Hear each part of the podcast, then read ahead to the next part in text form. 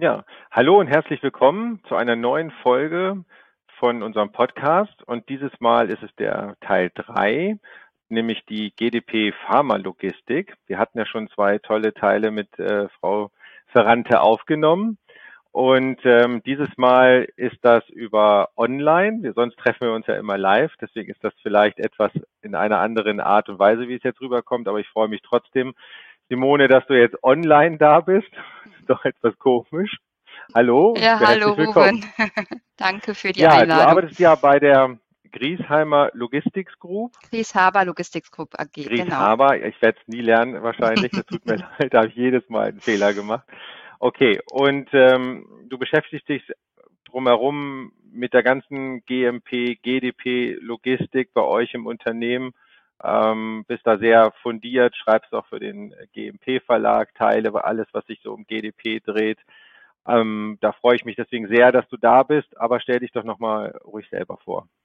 Okay, also mein Name ist Simone Ferrante, ich bin Apothekerin, habe noch einen Master in Drug Regulatory Affairs gemacht und jetzt seit ja, fast elf Jahren äh, in der Leitung Qualitätsmanagement äh, bei der Krisaber Logistics Group AG tätig. Ähm, genau, und dort bin ich das, das Bindeglied zwischen unseren Kunden, den Auftraggebern, eben mhm. meistens die, die Pharmaunternehmen, äh, zu der Behörde ähm, um die ganzen Erlaubnisse, Zertifikate abzustimmen, vor allem auch Importprozesse und dann die interne Umsetzung bei uns intern. Genau. Also doch wieder, ich bin jedes Mal wieder überrascht, was für große Aufgabenfelder du in so einer Logistik, in diesem GDP-Feld denn doch hast. Wirklich spannend. Ja, und wir wollen uns heute mit dem Thema, na, wir nennen es jetzt mal, es gibt ganz viele Wörter dafür, wir nennen es jetzt mal ähm, Qualitätsmanagement-Bereich um, mhm. diese, ähm, um diese Reihe abzurunden, jetzt mal diskutieren. Und ähm, in unserem Vorfeld oder im Vorfeld haben wir darüber gesprochen, ähm, dass das nicht ganz so mh, hm, geregelt ist. Also es ist grundsätzlich ja, der Rahmen ist abgesteckt. Also wir haben ähm, oder wir sprechen jetzt über GM, äh, über Qualitätsmanagement-Bereich in der GDP. Ähm, die, meine Frage war, deswegen fangen wir jetzt nochmal an, ist ähm, dieser ganze Qualitätsmanagement-Bereich ist ja nur grob abgesteckt. Er ist nicht äh, richtig definiert. Selbst in den Regularien, in der GDP-Leitlinie für Humanarzneimittel wechseln sie im Wording. Also man hat relativ viel Beinfreiheit. Und jetzt ist die Frage, wie siehst du das? Wie seht ihr das? Was ist jetzt eigentlich so das richtige GM, ähm, Qualitätsmanagement-Wording in einem Pharmalogistikunternehmen? Oder auch wie Gen ist es aufgebaut? Wie, genau, genau. Wie, wie ist deine Meinung dazu? wenn man diese Abteilung quasi äh, erstellt, äh, so wie ich das ja auch für die Krieshaber gemacht habe, stellt man sich die Frage, wie, wie nennt man die Abteilung? Also wir haben es jetzt Quality and Regulatory Affairs genannt, weil wir doch sehr viele Abstimmungen immer mit der Behörde haben, um da hm. nochmal einen Schwerpunkt drauf zu setzen. Ähm, aber an, an sich ist das Wording halt nirgendwo ähm, definiert und festgeschrieben. Ne? Also aus, wenn man aus der Pharma kommt, dann hat man üblicherweise die Qualitätskontrolle als Teil der Qualitätssicherung und das mhm. wiederum mhm. als Teil des Qualitätsmanagements. Also Qualitätsmanagement mhm. ist schon was Übergreifendes und umfasst dann auch das gesamte Unternehmen. Das das gesamte äh, ja, Management und äh, mhm. hat nicht nur diese Teilaspekte ähm, im Fokus, um die Arzneimittel eben gut äh, zu lagern und zu transportieren, sondern auch, wie das Unternehmen sich selbst managt. Mhm. Ähm, ja, und da gibt es halt unterschiedliche Auslegungssachen, ähm, wie man es nennt. Und auch die GDP-Leitlinie ist dort nicht stringent. Also das Kapitel 1 heißt zwar Qualitätsmanagement, ja. aber mhm. im Weiteren äh, wird nur noch von Qualitätssicherungssystemen genannt, wo man dann davon ausgehen kann, okay, das Qualitätsmanagementsystem, das wird ja oft mit QMS äh, abgekürzt, mhm. das ist dann irgendwie gleichzusetzen wie Qualitätssicherungssystem QSS oder ist es doch dasselbe oder also desto mehr also man sich damit beschäftigt. Ja. Mhm. Genau, desto mehr man sich damit beschäftigt, desto äh, mhm. verwirrter mhm. wird man. Und deswegen mhm. ist es einfach wichtig, sich als Unternehmen für sich das einmal zu definieren. Was versteht man jetzt selber darunter und das dann quasi entsprechend umzusetzen. Ähm, genau. Aber nichtsdestotrotz haben wir ja klare Vorgaben, was heißt klare, aber zumindest grob umrissene Vorgaben mhm. bezogen auf, nennen wir es jetzt mal beim Wording zu beim Qualitätsmanagement im Logistik- und Pharmalogistikunternehmen. Mhm. Und äh, was sind denn so die, die ja, die Big Points, worüber man sich jetzt unterhalten muss, was man abgrenzen muss, worauf man aufpassen muss, um es denn Qualitätsmanagementabteilung zu nennen? Mhm. Also wichtig ist, dass es eine äh, Stabsstelle ist, ne, mit direkter Berichtslinie auch zum Vorstand, zur Geschäftsführung, ne, dass man da mhm. auch nicht in einem Interessenskonflikt ähm, ist ähm, mit der operativen Umsetzung. Mhm. Ähm, das ist wichtig. Und dann ist es natürlich eine Philosophie des Unternehmens. Also man kennt es eher von den äh, Pharmaunternehmen, dass es wirklich eine eigenständige, losgelöste Abteilung ist, weit weg. Mhm. Äh, wir haben das ein bisschen anders umgesetzt bei Krieshaber, weil wir ähm, qualitätsbeauftragte Personen wirklich auch an der Basis haben wollen, die auch äh, ja, äh, praktische Dinge äh, verantwortlich äh, erfüllen, im Wareneingang mhm. mit zuständig sind und so weiter, mhm. damit wir wirklich dann auch die Probleme an der Basis dann auch äh, mitkriegen ähm, und müssen dann natürlich wieder gegenüber unserer Kunden, die halt eine andere Aufstellung kennen, äh, argumentieren, äh, ja, wie wir es trotzdem schaffen, dass diese Personen unabhängig ähm, agieren können und dass sie auch ihre Qualitätsaufgaben priorisiert bearbeiten und äh, ja, wie, wie da eben diese wirtschaftlichen Aspekte mit einfließen. Mhm. Das ist nicht äh, so also, einfach.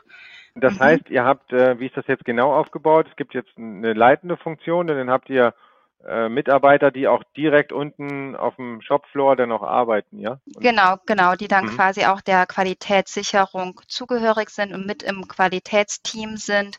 Mhm. Und äh, aber zentral sind äh, Personen dem Qualitätsmanagement zugeordnet.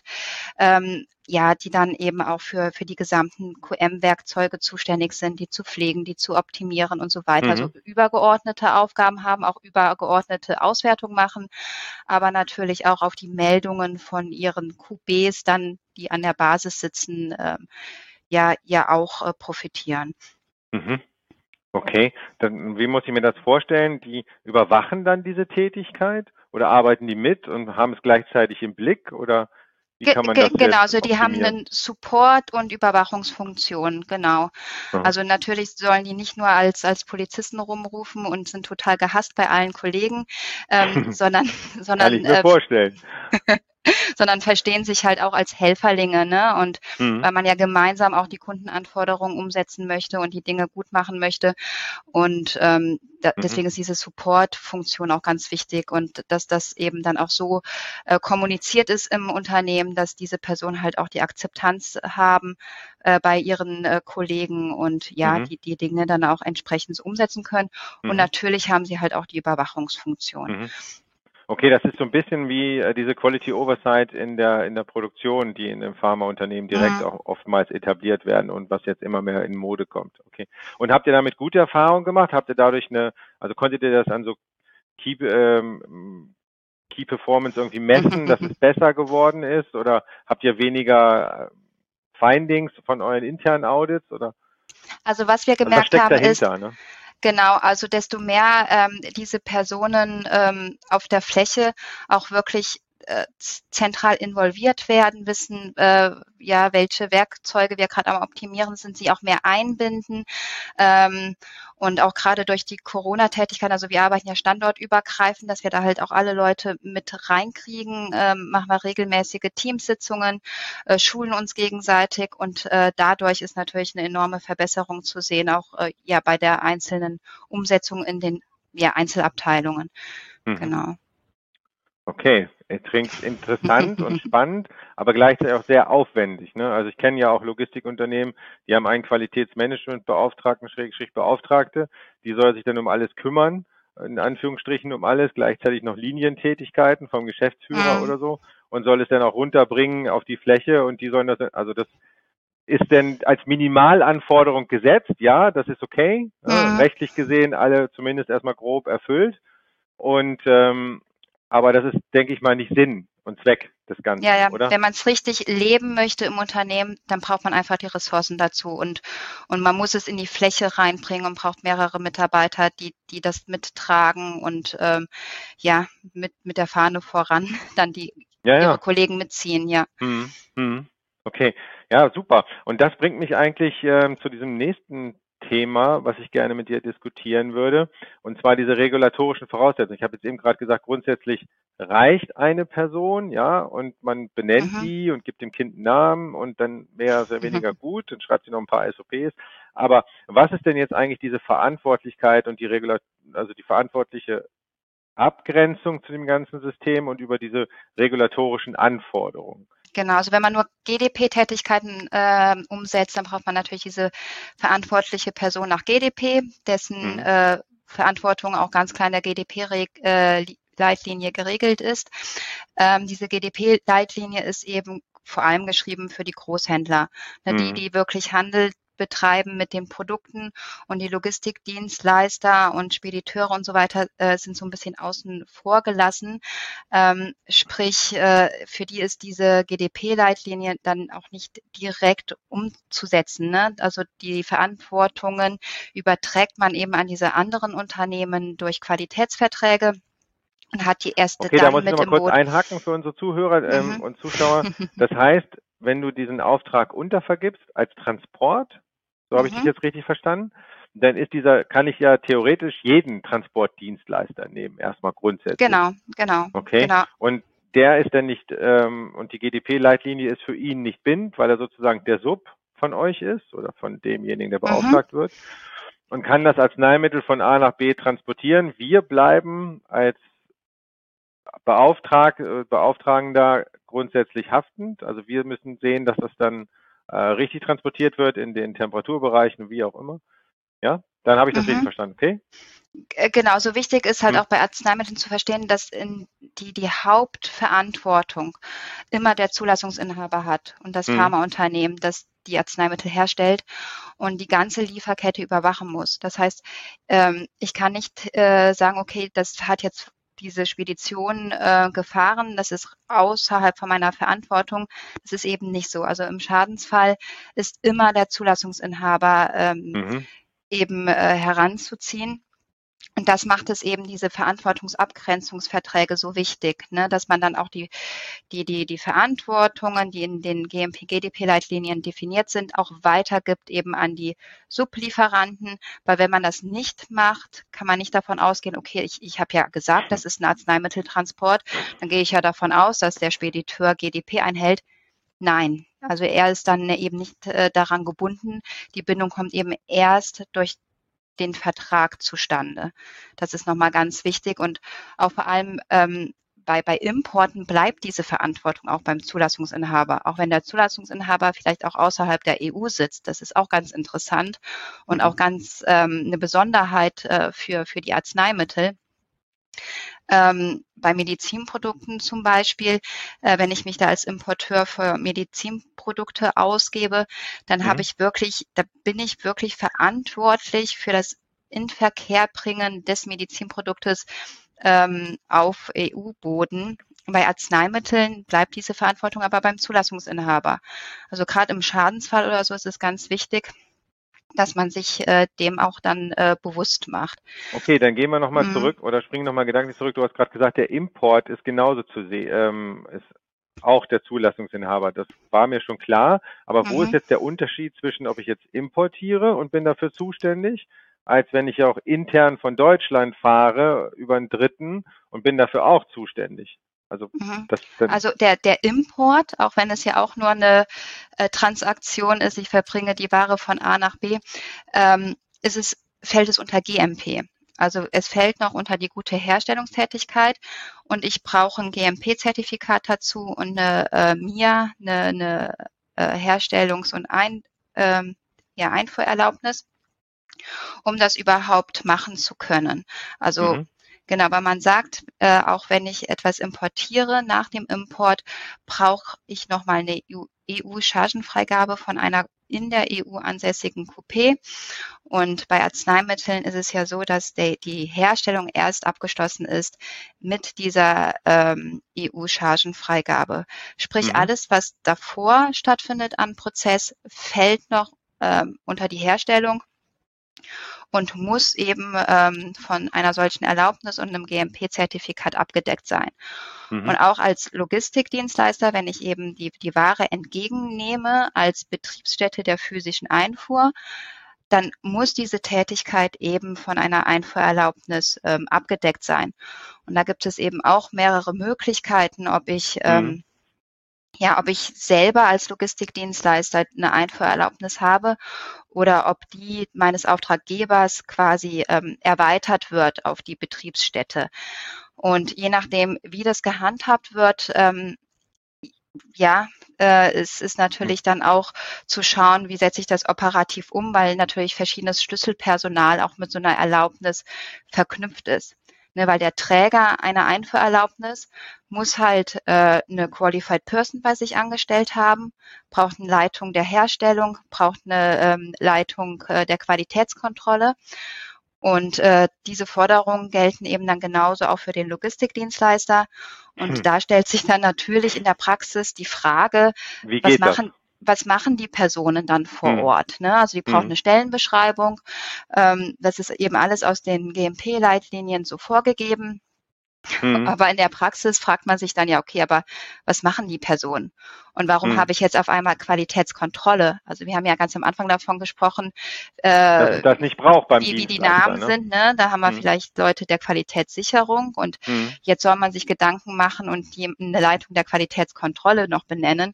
Äh, welchen Sinn macht das denn äh, überhaupt? Ne? Aber mhm. da ist die Behörde ganz äh, streng und will halt wirklich dann auch dieses Wording aus der GMP-Leitlinie dann auch besetzt haben ähm, und möchte halt auch sehen, dass die ihrer Verantwortung nachkommen. Aber diese Verantwortung muss man halt auch erstmal definieren.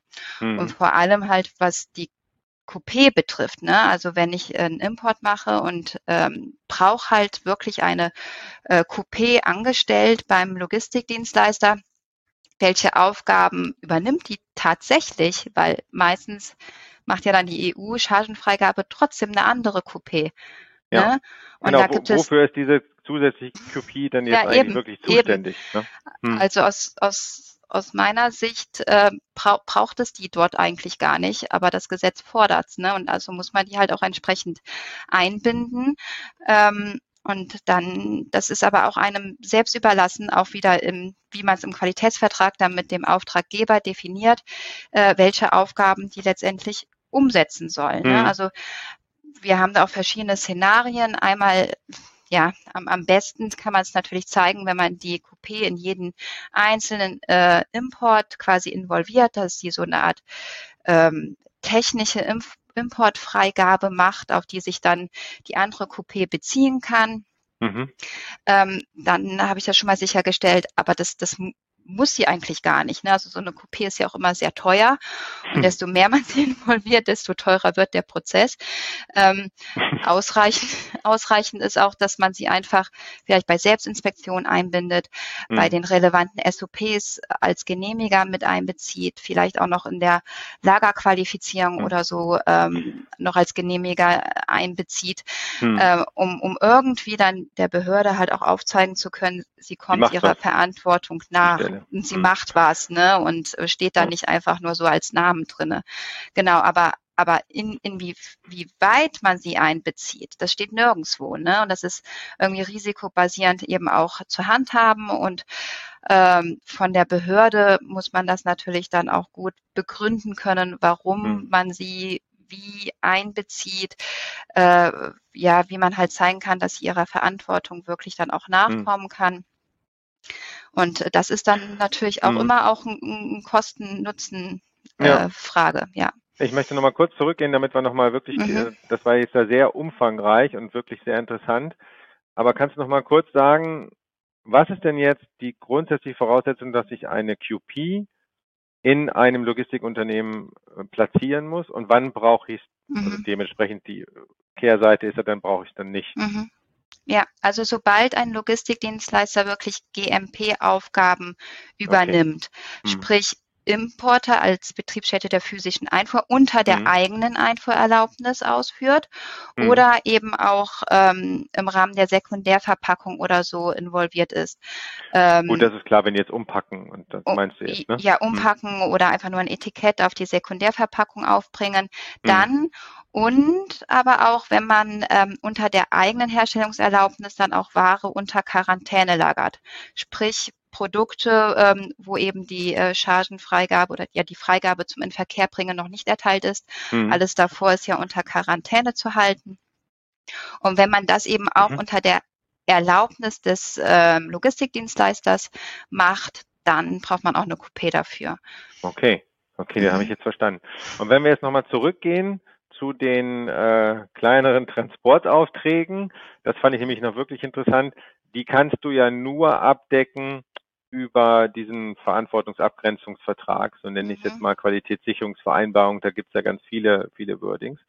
Ähm, so, jetzt stellt sich mir die erste Frage, was muss denn jetzt wirklich als wichtigster Part dort rein, damit so ein kleines Transportunternehmen damit auch nicht überfordert ist, ja? Mhm, genau, also das ist wirklich eine Schwierigkeit und viele Transportunternehmen sagen auch, ja Mensch, das, das, das ist vielleicht jetzt nur eine Fahrt, die wir fahren sollen, deswegen unterschreibe ich doch jetzt keinen Qualitätsvertrag, warum das Ganze? Die verstehen das dann auch ähm, gar nicht, wie wichtig das ist. Mhm. Das ist natürlich wirklich eine Frage und und die, die Auf- oder die Anforderung an, an die ähm, Transporteure ist halt wirklich schlecht gestellt durch GDP, weil wenn man wirklich zu 100 Prozent alle Anforderungen diesbezüglich erfüllt, ähm, dann, dann sind diese Transporte total teuer. Und, hm. und in der Praxis fährt es dann keiner mehr. Und ähm, also da, da beißt sich wirklich der, der Hund in den Schwanz, oder wie sagt man? Ähm, Katze, aber Hund das Gleiche. ähm, ja, also, also da hat man wirklich wirtschaftliche Probleme und, und muss halt immer risikobasiert äh, schauen, okay, was ist es mir jetzt wert, dass das Arzneimittel stehen bleibt und gar nicht transportiert wird oder ob jetzt wirklich alle Anforderungen dann erfüllt sind weil die kleinen Spediteure haben natürlich kein eigenes Qualitätsmanagementsystem. Und ähm, die müssen dann quasi eingespeist werden in das QM-System des Auftraggebers. So, ähm, okay. Also die können trotzdem äh, die Ware fahren, aber die haben dann kein Abweichungsmanagement, so wie es der Pharmazeut kennt, kein Kappa-Management und so weiter. Aber ist das nicht und, ein bisschen risikohaft für euch dann, wenn ihr sowas dann macht? Oder das Logistikunternehmen, wenn das dann alles dann sozusagen in der Verantwortung trotzdem bleibt? So eine große mhm. Vertrauensbasis dessen auf den kleinen Transporter. Ne? Ja, ja, ja, genau. Also der, der Auftraggeber ist bleibt immer in der mhm. Verantwortung.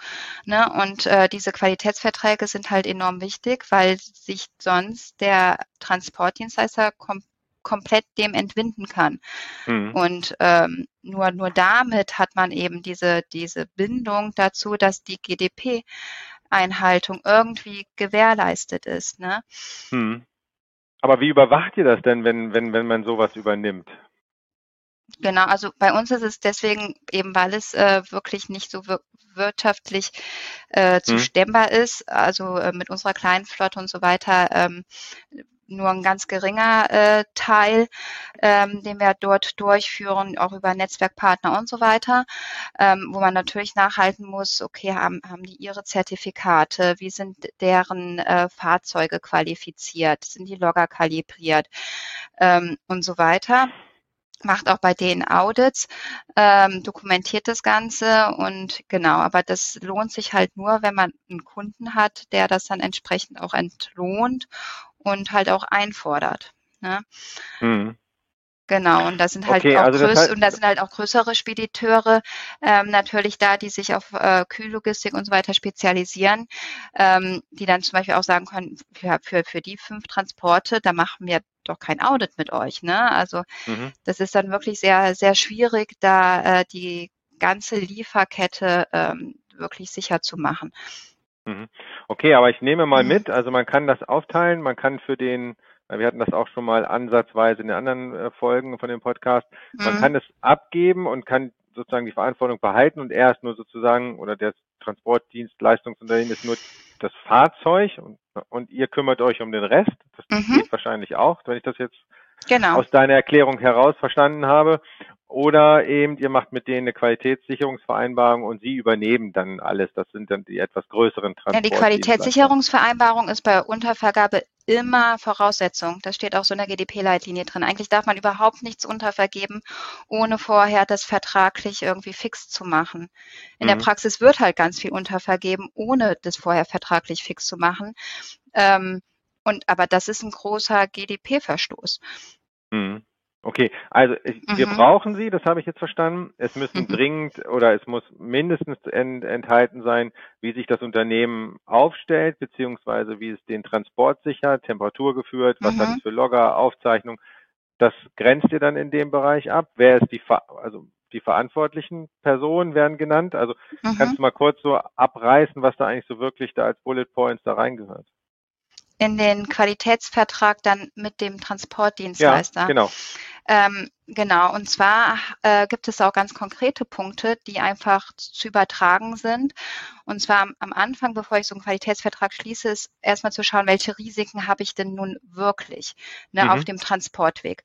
Und die faktischen Risiken äh, sind nun mal auf dem Transportweg einmal auch äh, Schutz vor, vor Diebstahl, ähm, Genau, dass, dass ich dann reinschreibe, okay, wenn, wenn ich Fahrten mache, ähm, dass ich so wenig wie möglich äh, Zwischenlagerung mache, dass ich äh, möglichst direkte äh, Wege fahre, dass der Mitarbeiter geschult ist oder der Fahrer geschult ist, dass wenn er den LKW verlässt, dass er dann auch schaut, ähm, ja, gibt es da irgendwie Spuren einer Manipulation oder wenn der Wagen verblombt ist, ähm, äh, ist die Blombe noch intakt und so weiter, dass man wirklich sehr konkrete Vorgaben macht, die man möchte. Und dann natürlich, je nachdem, was man für Temperaturvorgaben hat, dass die eingehalten werden können.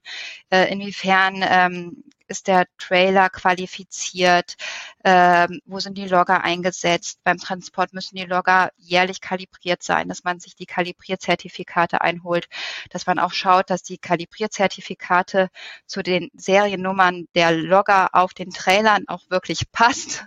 Mhm. Und ähm, genau, und dass man halt auch ähm, ja, die, die Temperaturauszüge dann auch lesen kann, zu schauen Mhm. kann, passt, sind das auch wirklich die Temperaturauszüge von den Loggern, die mitgefahren sind und Mhm. passen die Zeiträume, sieht man, wann B- und Entladen wurde, wie ist die Umgang bei Abweichungen, wohin geht die Meldung, ab wann muss ich melden. Genau, dass man das wirklich sehr konkret dann äh, in die Verträge reinschreibt. Also wenn man da jetzt von oben wieder rumkommt, äh, ihr müsst ein Qualitätsmanagementsystem haben, Abweichung, das, das ist oft schon damit kann eine, eine Spedition zum Teil gar nichts anfangen oder es ist halt wenig konkret. Wichtig ist halt für, für diese Qualitätsverträge, dass die halt auch verständlich sind, möglichst kurz gehalten sind und auch wirklich auf die präsenten Risiken drauf eingehen. Genau. Also es ist ja doch schon sehr umfangreich. Und wenn ich mir dann vorstelle, dass das so ein kleines Unternehmen dann vorgelegt bekommt, gut, aber die beschäftigen sich ja auch damit und äh, Mhm. arbeiten ja auch für die für die Branche. Also ist das ja nicht ganz ähm, ganz neu, was sie denn da unterschreiben. Aber Naja, ihr macht immer noch, ihr macht immer noch äh, die Erfahrung, dass es das nicht gibt und dass sich, obwohl sie vielleicht für die für die Logistik, für die Pharmalogistik arbeiten, immer noch keine Verträge kennen. Ja, also wir kennen das schon, aber natürlich Mhm. ka kann kein ähm, Unternehmen, äh, gerade wenn es um Transporte geht, alles mit dem eigenen Netzwerk oder so ähm, abhandeln. Ne, also Mhm. je nachdem, wohin die Ware geht, also man braucht immer Netzwerkstrukturen, man braucht immer andere Firmen. Ähm, Mhm. und, und dann wirklich bis runter zu brechen, dass wirklich das letzte Glied in der Kette die gleichen Vorgaben hat. Das Ja. ist, das ist halt in der Praxis enorm schwer. Ja, und dann hinterher auch umzusetzen ne? oder zu begleiten, ja, dass es immer auch im, im, im Rahmen bleibt, ne, was du Ja, gerade und, erklärt und halt hast. auch die Nachweise Hm. zu haben, dass es Ja. so ist, ne? Ja. Ja, okay.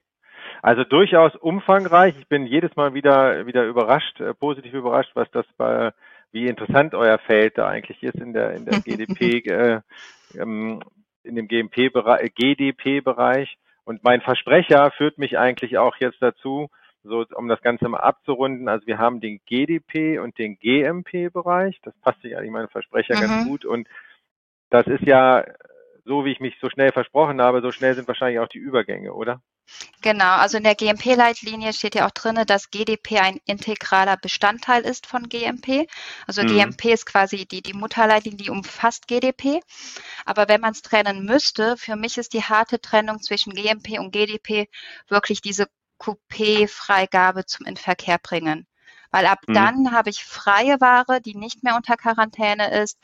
Ähm, und ab dann ist quasi GDP anzuwenden. Ne? Natürlich muss man Mhm. wissen, dass es noch eine GDP-Leitlinie für Wirkstoffe gibt, ne? auch, auch dass das dafür Ja. ähm, das anzuwenden ist, aber ganz streng genommen, so der harte Übergang von GMP zu GDP ist eben diese Coupé-Freigabe. Okay. Also wir haben jetzt heute gelernt, das ist ja total interessant. Ähm, die QP ist durchaus wichtig, wenn sie dann durch das Handling gefordert wird. Mhm. Durchaus nicht ausgelastet. Ja? Ja, ja. Also man muss ihr mehr Aufgaben geben, sonst sie kann ja nicht nur da sein, Mhm. denke ich mal. Meistens ja, hat man auch keine Vollzeit-Coupé angestellt beim Logistikdienstleister. Das ist dann auch eine Coupé, Mhm. die dann auf Stundenbasis vielleicht abgerechnet wird. hm, Ähm, ja, weil es keine Vollzeitleistung ist. eigentlich Ähm, ist, ja. aber, aber wenn, also es gibt ja auch immer die Möglichkeit auch, dass der, dass der Logistikdienstleister ähm, selbst nicht die Erlaubnisse hat, dass man Mhm. die Erlaubnisse des Auftraggebers quasi erweitert auf den Standort des Logistikdienstleisters. Aber Mhm. dann muss quasi der Auftraggeber immer mehr überwachen und Verantwortung übernehmen. Aber wenn man quasi noch einen autarkeren äh, Dienstleister haben möchte, also wir haben Mhm. diese ganzen Erlaubnisse alle selber, ähm, ja, und, und es kommt halt immer darauf an, wie viel Verantwortung überträgt man an, an seinen Dienstleister, wie viel Mhm. übernimmt er. Und ähm, das Schöne ist halt, wenn man ähm, einen Logi- Logistikdienstleister hat, der selbst eine Herstellungserlaubnis hat, dass dann auch die Lagerung von Produkten unter Quarantäne vereinfacht ist, ne, dass man das im Rahmen des, des Lagers halt unter ähm, elektronischer Statusverwaltung sicherstellt, aber man braucht kein eigenes Extralager dafür. Ja, ja, das habe ich Genau. vorhin schon, da habe ich vorhin schon auch schon drüber nachgedacht, als er das erwähnt hat, dass das für einige das sicherlich einfacher wäre. Also ich sehe Mhm. das ja auch bei uns hier in der Wirtschaftsgenossenschaft Tierärzte, wenn ich jetzt hier äh, Quarantäne habe und fahre das dann nach Freigabe zur VLO, äh, also zu unserer ähm, äh, Logistikdienst-Leistungsfirma, äh, Leistungsfirma, die wir gegründet haben. Und dann hast du halt immer den Transport wieder, ja, du musst den Transport verifizieren, es wird da wieder ein, also es wäre, wenn es einmal wäre und dann von da aus gleich losgelöst verteilt werden könnte. Mhm. Aber gut, das bedingt dann ja, dass man eine QP haben muss, das habe ich jetzt auch gelernt. Mhm. Und wenn die dann nicht die Aufgaben hat, dann macht es natürlich Sinn und in eine QP in zwei verschiedenen Firmen arbeiten lassen können, wenn da, wenn die direkt angestellt sind, ist auch ein bisschen schwierig. Ähm, das muss man mal sehen. Aber okay, also die QP ist durchaus wichtig. Also ich persönlich finde das ja eigentlich sehr gut, wie ihr das gelöst habt. Ähm, durchaus sind das natürlich für andere Firmen nicht übertragbar mit der QP. Ähm, dieser Verantwortungsabgrenzungsvertrag, finde ich total gut, dass wir darüber geredet haben, weil das nämlich immer wieder aufkommt, was braucht es eigentlich oder eine Qualitätssicherungsvereinbarung, wie das Kind jetzt auch immer heißt. Das ist immer noch nicht, das kann ich nur unterstützen äh, und sagen, das ist immer noch nicht angekommen in den Firmen, selbst in den Pharmafirmen für Dienstleistungen außerhalb der Firma, ja, sei es nun für Wartung, Instandhaltung oder Qualifizierung oder was auch immer. Also alles, was sich im Kapitel 7 dreht, im EU-GMP-Leitfaden, das ist ja noch lange nicht erreicht und deswegen finde ich das gut, dass das in der, in der GDP jetzt schon richtig extrem gefordert wird.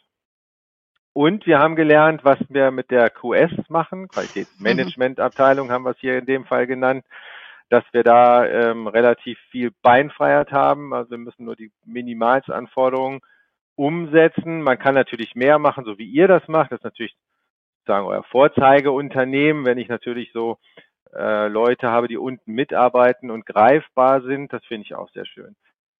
Also ich kann mich heute wieder nur bei dir bedanken, wie Mhm. toll das war und dass wir jetzt diese, diesen Teil drei jetzt mit diesen ersten beiden so schön abgerundet haben.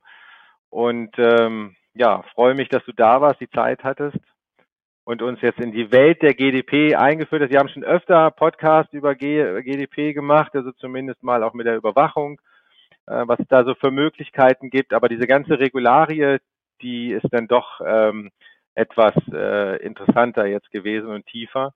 Wir hatten auch schon einen, um das jetzt nochmals abzurunden, über Tiere. Das gibt es eine neue Durchführungsverordnung für Tierarzneimittel.